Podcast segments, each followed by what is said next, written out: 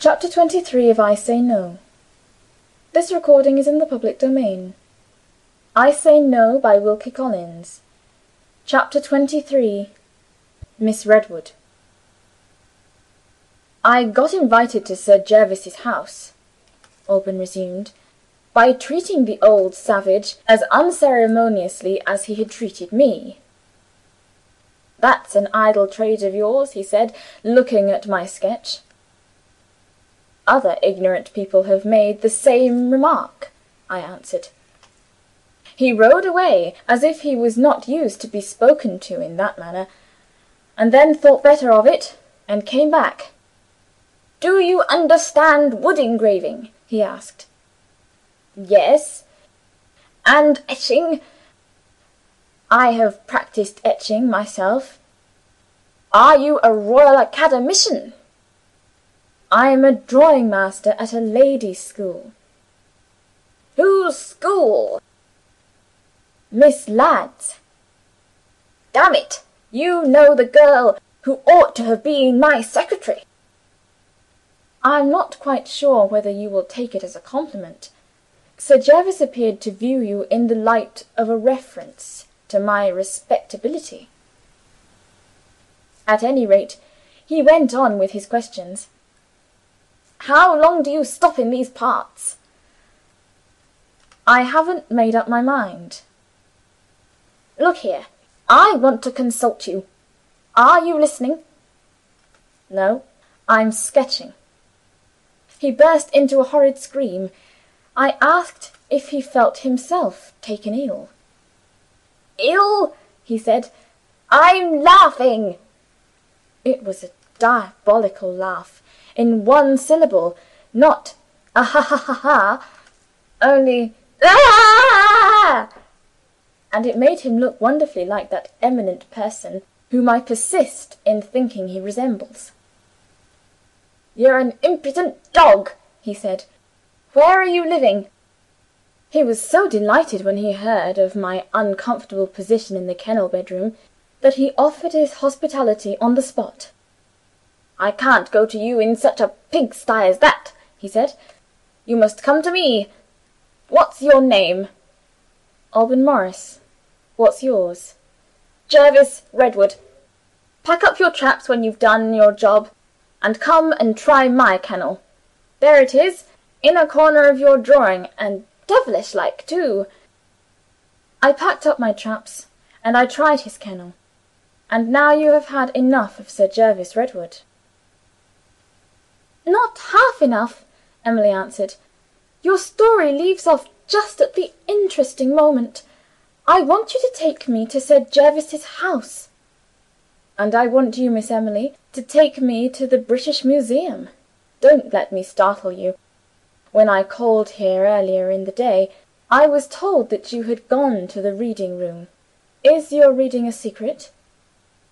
His manner, when he made that reply, suggested to Emily that there was some foregone conclusion in his mind which he was putting to the test. She answered, without alluding to the impression which he had produced on her. "My reading is no secret. I am only consulting old newspapers." He repeated the last words to himself. "Old newspapers," he said, as if he was not quite sure of having rightly understood her.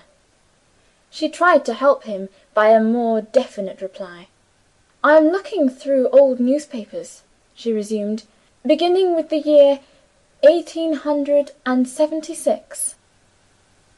"And going back from that time?" he asked eagerly. "To earlier dates still?" "No, just the contrary advancing from seventy six to the present time." He suddenly turned pale, and tried to hide his face from her by looking out of the window. For the moment his agitation deprived him of his presence of mind. In that moment she saw that she had alarmed him. "What have I said to frighten you?" she asked. He tried to assume a tone of commonplace gallantry. "There are limits even to your power over me," he replied. "Whatever else you may do, you can never frighten me. Are you searching those old newspapers with any particular object in view?" "Yes." "May I know what it is? May I know why I frightened you?" He began to walk up and down the room again, then checked himself abruptly, and appealed to her mercy. "Don't be hard on me," he pleaded. "I am so fond of you. Oh, forgive me! I only mean that it distresses me to have any concealments from you. If I could open my whole heart at this moment, I would be a happier man."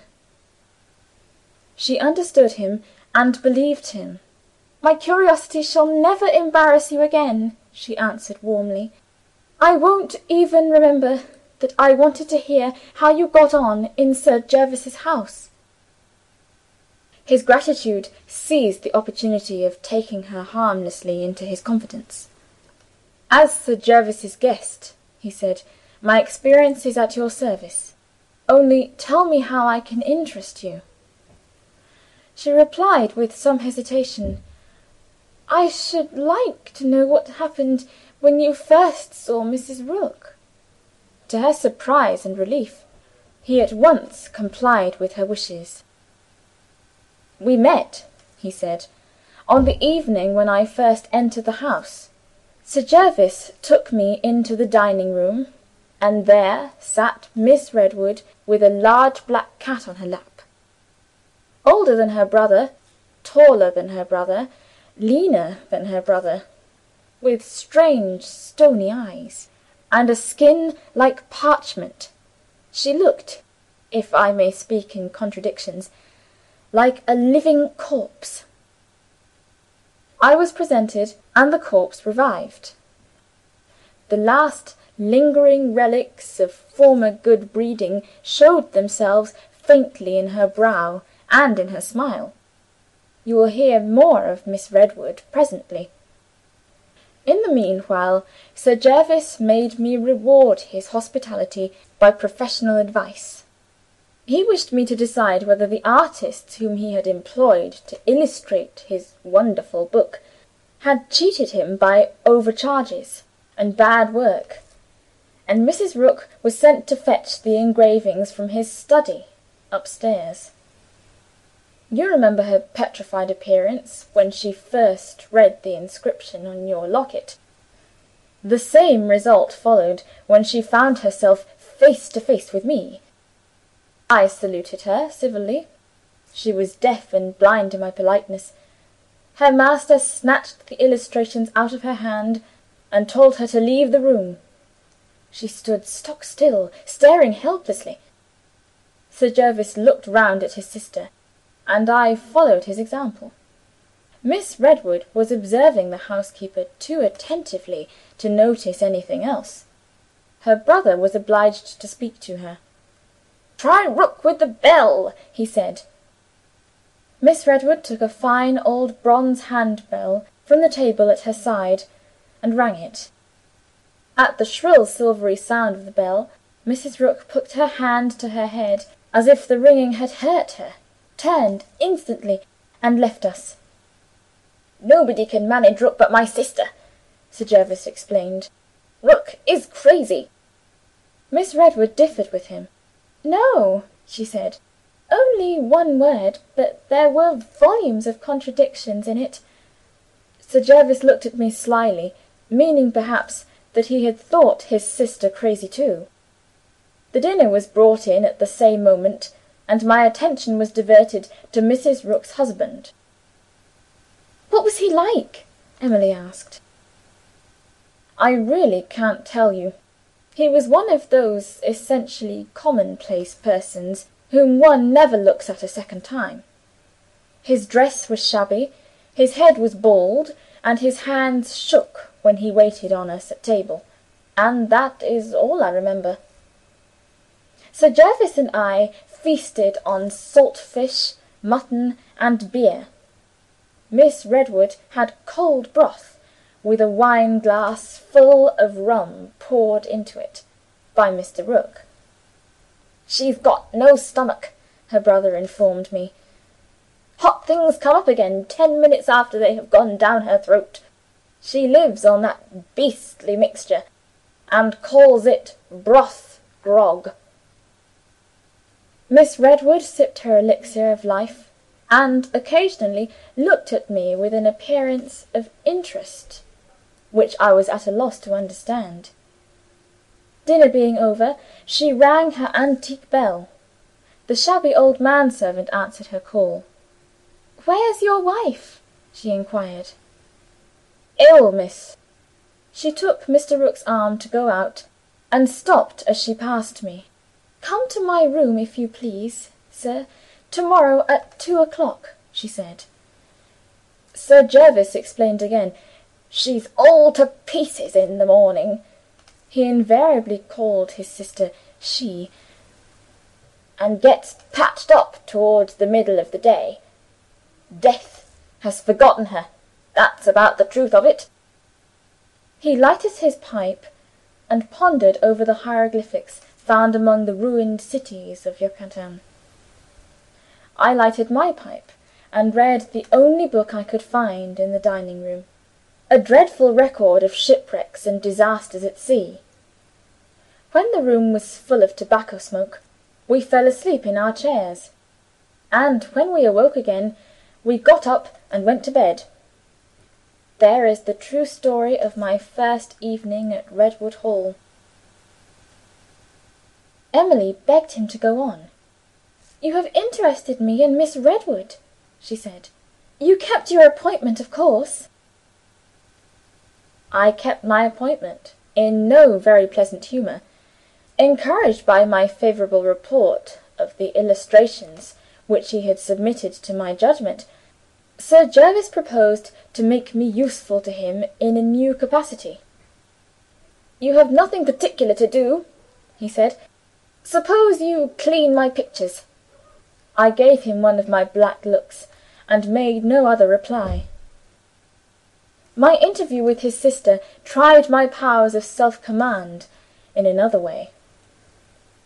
Miss Redwood declared her purpose in sending for me the moment I entered the room, without any preliminary remarks. Speaking slowly and emphatically, in a wonderfully strong voice for a woman of her age, she said, "I have a favor to ask of you, sir. I want you to tell me what Mrs. Rook has done. I was so staggered that I stared at her like a fool. She went on: "I suspected Mrs. Rook, sir, of having guilty remembrances on her conscience before she had been a week in our service." Can you imagine my astonishment when I heard that Miss Redwood's view of Mrs. Rook was my view? Finding that I still said nothing, the old lady entered into details. "We arranged, sir" she persisted in calling me "sir," with the formal politeness of the old school "we arranged, sir, that Mrs. Rook and her husband should occupy the bedroom next to mine, so that I might have her near me in case of my being taken ill in the night. She looked at the door between the two rooms, suspicious. She asked if there was any objection to her changing to another room. Suspicious! suspicious! Pray take a seat, sir, and tell me which Mrs. Rook is guilty of theft or murder?" "What a dreadful old woman!" Emily exclaimed. "How did you answer her?" I told her with perfect truth that I knew nothing of Mrs. Rook's secrets. Miss Redwood's humour took a satirical turn. "Allow me to ask, sir, whether your eyes were shut when our housekeeper found herself unexpectedly in your presence?" I referred the old lady to her brother's opinion. "Sir Jervis believes Mrs. Rook to be crazy," I reminded her. "Do you refuse to trust me, sir? "I have no information to give you, madam." She waved her skinny old hand in the direction of the door. I made my bow, and retired. She called me back. "Old women used to be prophets, sir, in the bygone time," she said. "I will venture on a prediction. You will be the means of depriving us of the services of Mr. and Mrs. Rook. If you will be so good as to stay here a day or two longer, you will hear that those two people have given us notice to quit. It will be her doing, mind. He is a mere cipher. I wish you good morning." "Will you believe me when I tell you that the prophecy was fulfilled?" "Do you mean that they actually left the house?" "They would certainly have left the house," Alban answered, "if Sir Jervis had not insisted on receiving the customary month's warning. He asserted his resolution by locking up the old husband in the pantry. His sister's suspicions never entered his head.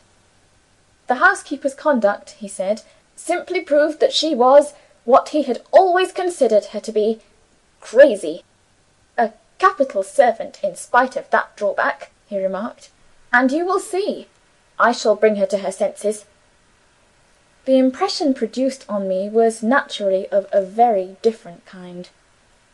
While I was still uncertain how to entrap Mrs. Rook into confirming my suspicions, she herself had saved me the trouble. She had placed her own guilty interpretation on my appearance in the house. I had driven her away. Emily remained true to her resolution not to let her curiosity embarrass Alban again. But the unexpressed question was in her thoughts. Of what guilt does he suspect Mrs. Rook? And when he first felt his suspicions, was my father in his mind? Alban proceeded. I had only to consider next whether I could hope to make any further discoveries, if I continued to be Sir Jervis's guest. The object of my journey had been gained, and I had no desire to be employed as picture cleaner. Miss Redwood assisted me in arriving at a decision. I was sent for to speak to her again. The success of her prophecy had raised her spirits. She asked, with ironical humility, if I proposed to honor them by still remaining their guest after the disturbance that I had provoked. I answered that I proposed to leave by the first train the next morning. "Will it be convenient for you to travel to some place at a good distance from this part of the world?" she asked. I had my own reasons for going to London, and said so. "Will you mention to my brother this evening, just before we sit down to dinner," she continued. And will you tell him plainly that you have no intention of returning to the North? I shall make use of Mrs. Rook's arm, as usual, to help me downstairs, and I will take care that she hears what you say.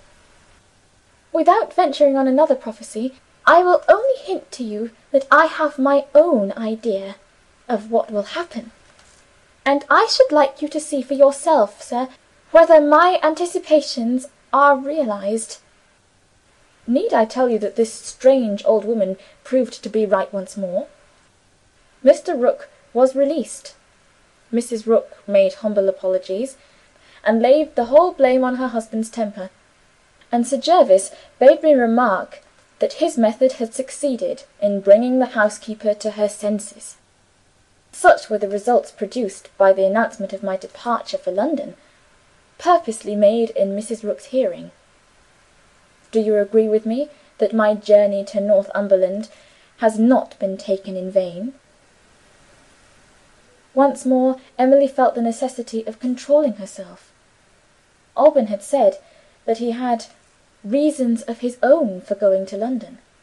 Could she venture to ask him what those reasons were? She could only persist in restraining her curiosity and conclude that he would have mentioned his motive if it had been, as she had at one time supposed, connected with herself. It was a wise decision. No earthly consideration would have induced Alban to answer her if she had put the question to him. All doubt of the correctness of his own first impression was now at an end. He was convinced that Mrs. Rook had been an accomplice in the crime committed, in 1877, at the village inn. His object in travelling to London was to consult the newspaper narrative of the murder. He, too, had been one of the readers at the Museum, had examined the back numbers of the newspaper, and had arrived at the conclusion that Emily's father had been the victim of the crime. Unless he found means to prevent it, her course of reading would take her from the year 1876 to the year 1877, and under that date she would see the fatal report, heading the top of a column and printed in conspicuous type. In the meanwhile Emily had broken the silence, before it could lead to embarrassing results, by asking if Alban had seen Mrs. Rook again on the morning when he left Sir Jervis's house.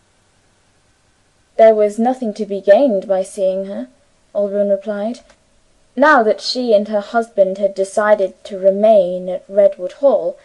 I knew where to find her in case of necessity. As it happened, I saw nobody, on the morning of my departure, but Sir Jervis himself. He still held to his idea of having his pictures cleaned for nothing.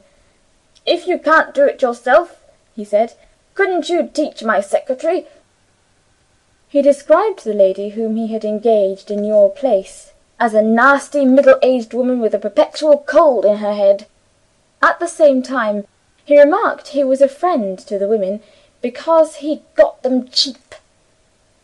I declined to teach the unfortunate secretary the art of picture cleaning. Finding me determined, Sir Jervis was quite ready to say good bye. But he made use of me to the last. He employed me as postman, and saved a stamp. The letter addressed to you arrived at breakfast time. Sir Jervis said, "You are going to London. Suppose you take it with you." "Did he tell you that there was a letter of his own enclosed in the envelope?" "No. When he gave me the envelope, it was already sealed." Emily at once handed him Sir Jervis's letter. "That will tell you who employs me at the Museum, and what my work is," she said. He looked through the letter and at once offered, eagerly offered, to help her. "I have been a student in the reading room at intervals, for years past," he said. "Let me assist you, and I shall have something to do in my holiday time." He was so anxious to be of use that he interrupted her before she could thank him. "Let us take alternate years," he suggested. Did you not tell me you were searching the newspapers published in eighteen hundred and seventy six?" "Yes." "Very well. I will take the next year. You will take the year after, and so on." "You are very kind," she answered, "but I should like to propose an improvement on your plan."